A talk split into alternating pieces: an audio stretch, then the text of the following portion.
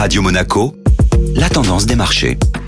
La tendance des marchés avec Société Générale Private Banking. Bonjour Florence Fate. Bonjour Benjamin. Quelles ont été les principales décisions de la Banque Centrale Européenne hier? La BCE n'a pas annoncé de changement de sa politique monétaire. En revanche, elle a satisfait les investisseurs en confirmant l'accélération des achats de titres sur les marchés afin de freiner la remontée des coûts de financement en Europe. Christine Lagarde a notamment revu à la hausse son programme d'achat d'urgence face à la pandémie en boostant le rythme de ses achats afin de contribuer à la reprise économique de la zone euro. Et du côté des valeurs, du nouveau sur l'action GameStop. Tout à fait, Benjamin. L'action spéculative GameStop a fait son grand retour en affichant de nouveau des performances à trois chiffres sur ses sept dernières séances de bourse. Pour rappel, l'action était passée de 483 dollars en janvier à 40 dollars à fin février. GameStop avait fait le buzz sur les marchés à la suite de son envolée liée à une bataille entre de petits investisseurs particuliers et les gestionnaires de fonds spéculatifs qui vendaient le titre à découvert. Cette fois-ci, la hausse de l'action est liée à un scénario de redressement de l'activité qui fait suite à l'arrivée du businessman Ryan Cohen à la tête de la société. Ce nouveau PDG s'apprête à transformer la société en une entreprise technologique et vise à développer les capacités de GameStop en matière de commerce électronique. Si ce plan de relance est réussi, cela pourra être profitable à la société qui baigne dans le marché de l'industrie du jeu vidéo d'ici 2023. Florence Fate, merci.